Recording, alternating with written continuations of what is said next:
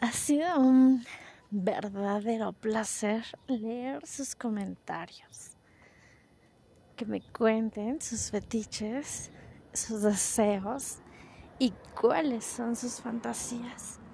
Ahora cuéntenme un poco de qué es lo que sí han hecho, de qué tan divertidos o atrevidos son.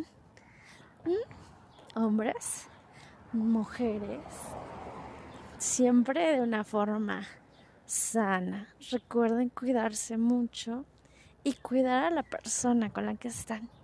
Eso es elemental para el goce y el disfrute de cada situación. Observen su carita de su pareja o de la persona con la que están. Si esa persona lo está disfrutando tanto o si en verdad se siente incómoda o incómodo. Recuerden poner mucha atención a cada detalle. Espero sus comentarios de ahora las historias que sí hacen.